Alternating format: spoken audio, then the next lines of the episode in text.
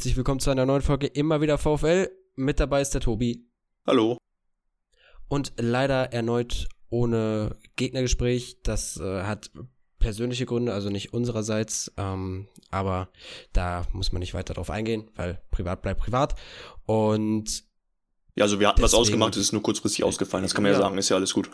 Ja, genau, klar. Aber ähm, man muss da ja nicht weiter drauf eingehen.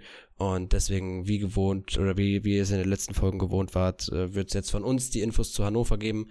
Aber vorher reden wir natürlich über den tollsten Verein auf der ganzen Welt, den VfL Bochum. Genau, ja. Und am Sonntag bietet sich die Chance, mal wieder einen Patzer der Konkurrenz äh, auszunutzen, wobei man sagen muss, das war ja jetzt zwar dieser Spieltag, also Freitagabend, für alle, die es noch nicht mitbekommen haben, ich gehe mal davon aus, die meisten beobachten das ja dann doch schon, hat Fürth mal wieder Punkte liegen lassen, wobei die auch noch ein Nachholspiel haben. Insofern ist das trotzdem gut, dass sie da Punkte liegen lassen haben. Und es wäre natürlich sehr schön für uns, wenn wir da am Sonntag wieder ein bisschen was bei uns dazu bringen können, denn wir haben ein paar Serien, die wir gerne aufrechterhalten wollen, nicht wahr? Richtig, und man musste auch erneut wieder dazu sagen, dass erneut die Lilien uns da ein bisschen unter die Arme gegriffen haben, um uns da in so eine kleine, äh, ja, komfortable Situation vor dem Spieltag zu bringen. Nur wo das beim, wohin das beim letzten Mal geführt hat, das wissen wir alle. Aber du hast gerade schon die Serien angesprochen, die man beim VfL natürlich aufrechterhalten möchte. Auch die Serie beim Gegner. Denn unser kommender Gegner Hannover ist jetzt, lass mich nicht lügen, sieben Spiele ohne Sieg. Genau. Also da gibt's ein paar Sachen, wo der VfL auf jeden Fall eine Serie nicht brechen möchte. Und eine ist halt eben diese nach einer Niederlage wird, äh, gibt's drei Punkte. Hoffen wir mal, dass das jetzt auch wieder so der Fall ist, denn das ist halt auch ähm, einer der Hauptgründe logischerweise, warum wir jetzt da oben stehen. Und wer uns da auch tatkräftig bei helfen kann, sind Robert Joule und Danny Blum. Also ich gehe mal davon aus, dass Joule wieder in die Startelf kommen wird. Wie es bei Danny aussieht, das wirst du wahrscheinlich, vielleicht, da wirst du wahrscheinlich ein paar mehr Infos zu haben, denn da wird wahrscheinlich in der, ähm, in der Pressekonferenz auch drüber geredet worden sein. Genau, ja, also Thomas Reis wurde dazu befragt, ob er denn direkt ein Kandidat für die Startelf wäre oder wie das aussieht, so vom Fitnessstand hat dann erstmal oder ist nur erstmal so weit gegangen zu sagen, dass eben ein Qualitätsspieler wieder zurückkommt. Das ist, denke ich mal, zweifelsfrei allen klar. Und dass, dass man halt versucht hat, ihn im Training dann an manchen Stellen ein bisschen mehr zu belasten, um ihn in Matchfitness zu bringen oder zu halten. Aber dass eben noch nicht ganz klar ist, wie, wie sein Level jetzt wirklich ist, sein Fitnesslevel. Und ob er dann nur auf der Bank ist oder von Anfang an rein darf und wie lange er dann quasi spielen kann, da ist Reis jetzt nicht näher drauf eingegangen. Also da müssen wir uns ein bisschen überraschen lassen freuen können wir uns auf jeden Fall, dass er in den Kader zurückkehrt. Das ist, denke ich mal, kein Geheimnis und da kann man dann, wenn es nicht schon von Beginn an klappt, zumindest von der Bank nochmal jemand nachlegen, der dann auch, falls, das ist etwas, was auch thematisiert wurde, falls ein Joule zum Beispiel wieder, ja, äh, irgendwie einen Bewacher bekommt, einen persönlichen und man dadurch nicht ins Spiel kommt über Joule, dass dann eben er auch so ein Spiel an sich reißen kann und Ideen mitbringt nach vorne. Ja, das gibt uns auf jeden Fall wieder mehr Möglichkeiten. Also ein Danny Blum auf dem Flügel, allein wegen der Torgefahr ist da nochmal eine Waffe. Dann hast du einen Holtmann mit der Geschwindigkeit und einen Danny Blum mit der Effizienz vorm Tor. Da kommt auf jeden Fall wirklich der Qualitätsspieler zurück und hoffen wir mal, dass er dann auch die Akzente setzen kann, ob es jetzt von Anfang an ist oder von der Bank. Da werden wir beide ja gleich auch nochmal ein bisschen drüber reden, wie wir das sehen. Und ja, dann haben wir es, oder habe ich es ja gerade schon angesprochen, dass Hannover 96 in einer schlechten Form zu uns kommt. Jetzt eigentlich hätten sie ja eine englische Woche gehabt vor dem Spiel. Das äh, Spiel wurde dann jetzt aber auch abgesagt wegen erneuten äh, Corona-Fällen in der zweiten Liga. Das werdet ihr ja wahrscheinlich auch alle mitbekommen haben, auch wie dann der jetzt der Spielplan von Kiel aussieht und so. Da kann man einfach nur hoffen, dass das dem VfL nicht passieren wird. Ansonsten muss man einfach hoffen, dass der VfL da nicht erneut zum Aufbaugegner wird und dann auch die schlechte Form der Hannoveraner ausnutzen kann. Im Hinspiel muss man ja sagen, da hat Hannover jetzt auch nicht so die berauschende Form, hat es dann trotzdem geschafft, äh, das Spiel an sich zu reißen, aber halt auch ein bisschen aufgrund der Platzverhältnisse. Und das wird ja jetzt im heimischen Ruhestadion hoffentlich mehr für den VfL sprechen.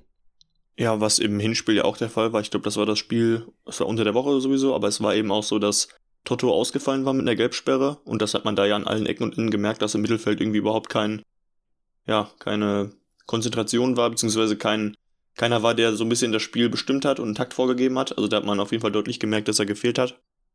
Dann war es ja auch noch so, dass da Leitsch, glaube ich, einen rabenschwarzen Tag hatte. Da kam ja dann zur Halbzeit auch Bella Kotschap dann wieder dazu.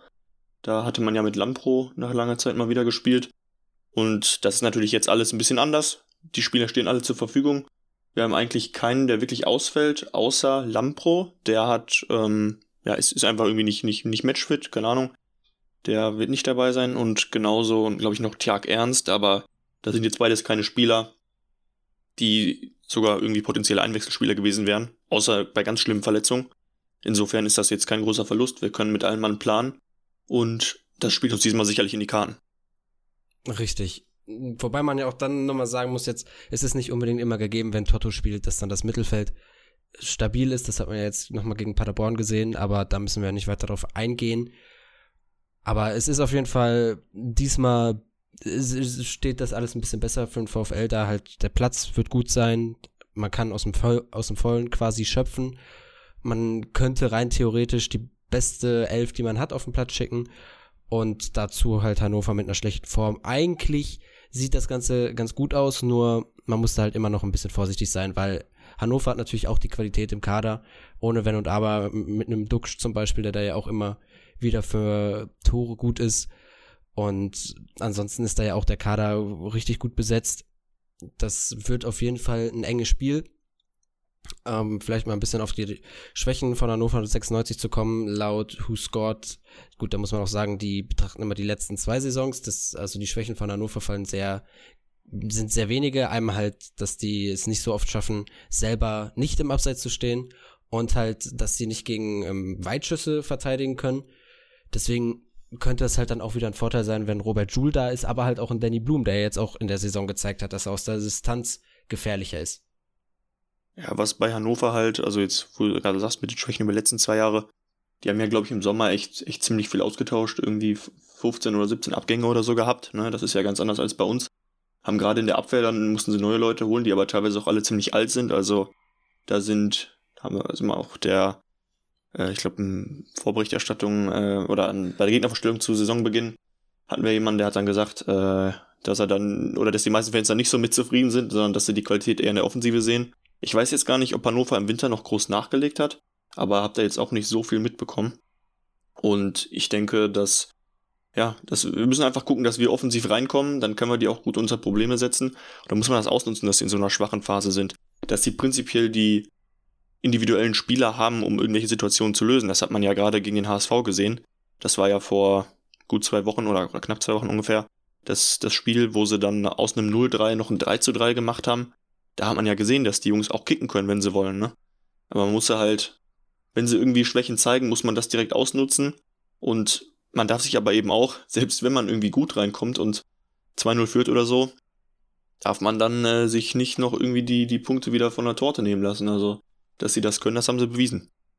Ja, ich finde, dieses HSV-Spiel ist auch ein bisschen sinnbildlich für die Saison von Hannover. Also, die, die Qualität ist im Kader, haben wir jetzt schon oft genug gesagt, aber es fehlt so ein bisschen die Konstanz. Ähm, VfL-Stats hat es auch auf Twitter geschrieben, halt nach schwankenden Leistungen zu Saisonbeginn hat Hannover sich jetzt eigentlich wieder stabilisiert, aber man kann sich jetzt halt auch nicht so darauf verlassen, dass man ihn auch, also ich lese es jetzt einfach mal eins zu eins vor, äh, dass man ihn auch wie die Gegner zuletzt, weil die letzten Spiele, haben wir jetzt auch gesagt, von Hannover liefen nicht so gut, zwei bis drei Dinge einschenkt. Die Defensive hat sich da wohl halt auch stabilisiert.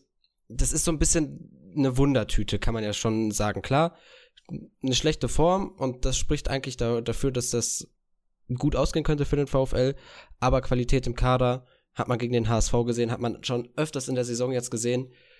Da so richtig vorher herzusagen, wie das Spiel wird, fällt da eigentlich schwer. Das war auch, also ich hatte mir nochmal im Zuge der Vorbereitung auf das Gespräch, was dann leider nicht stattgefunden ist, hatte ich mir auch nochmal angeschaut, wie es äh, jetzt letzte Woche lief gegen Heidenheim und da war es halt so, dass der Ballbesitz, die Pässe, die Passquote, man die Zweikämpfe auch. Also da haben die, diese ganzen Parameter haben an sich für dafür ge gesprochen, dass Hannover das Spiel gemacht hat. Torschüsse hatten halt beide Mannschaften gleich, aber mehr Tore hatte Heidenheim. Also da war halt Heidenheim wirklich sehr effizient. Das 3 zu 1 steht nicht wirklich dafür, dass sie Hannover im Griff hatten. Hatten dann auch noch ein bisschen Pech, die Hannoveraner, dass ihr 2 zu 1 vom Videoschiri zurückgenommen wurde.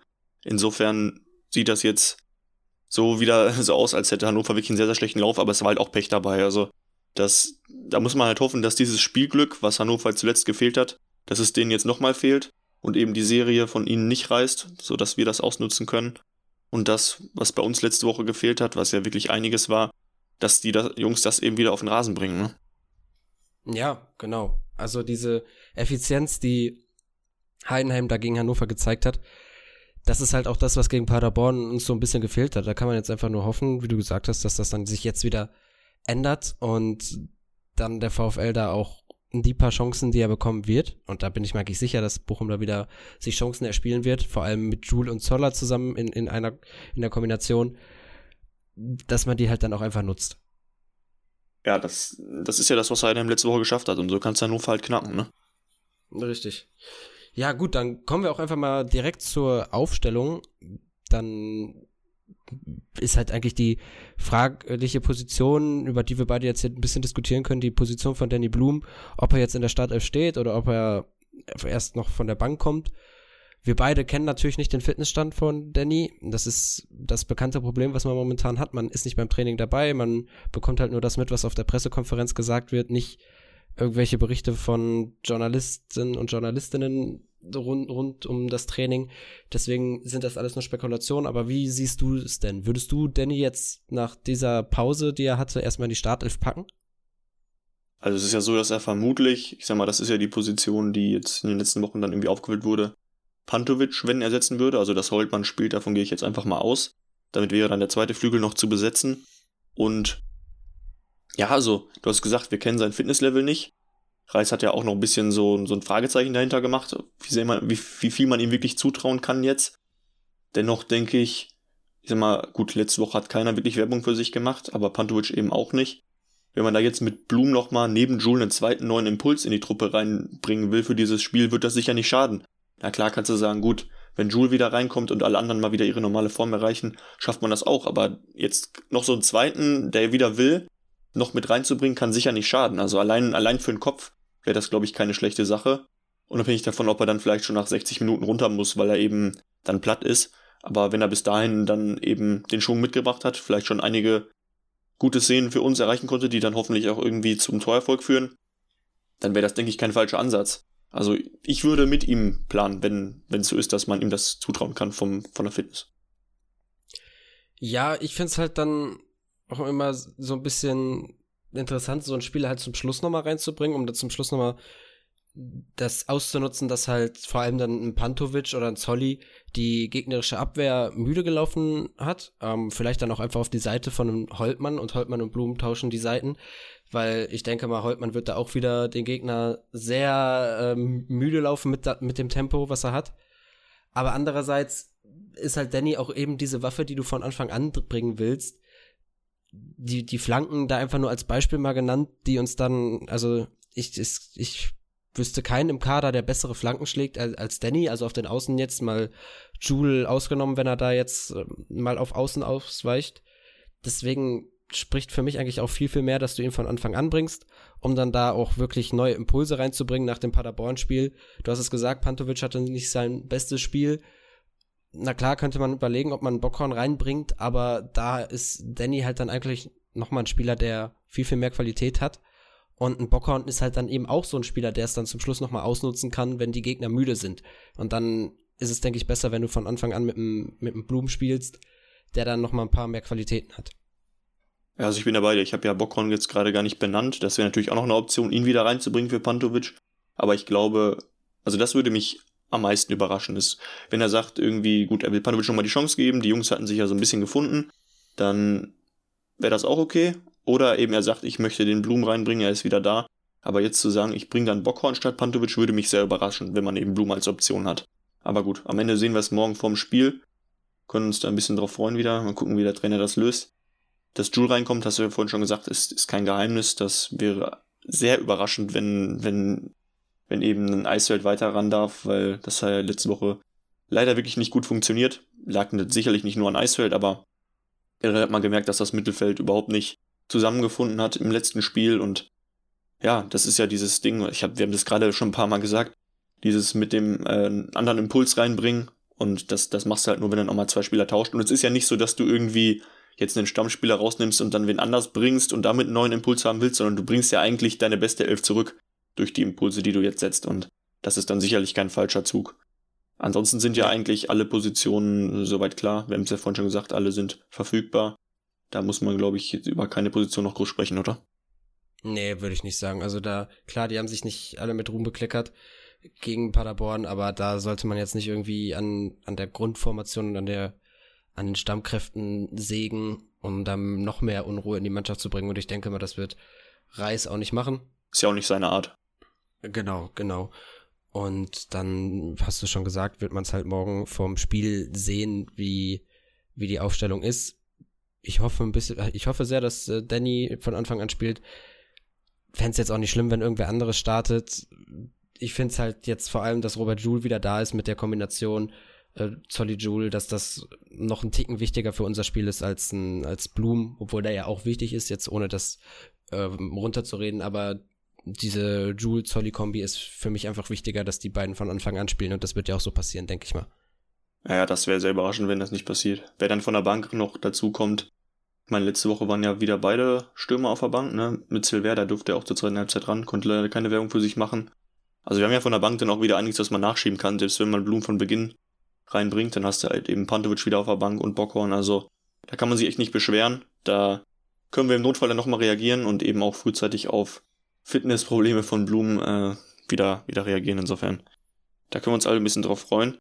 Ähm, um vielleicht nochmal ein bisschen in, in eine Frage aufzubringen, die in der Pressekonferenz an Reis gestellt wurde.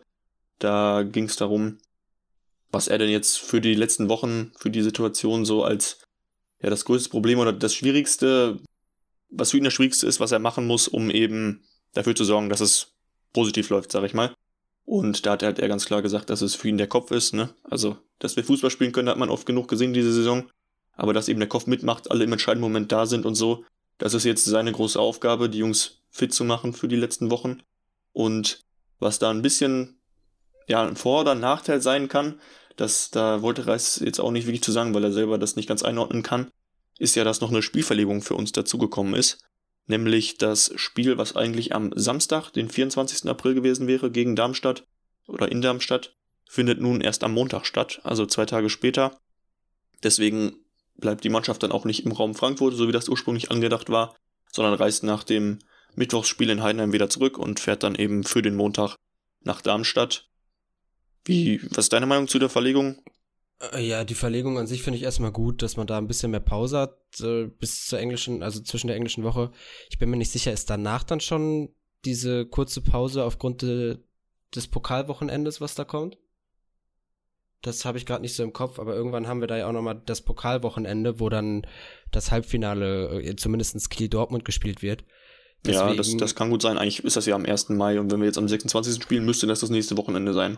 Genau, und deswegen ist es dann halt wieder so, dass wir ein Montagsspiel zwar haben, aber dazwischen lang genug Pause.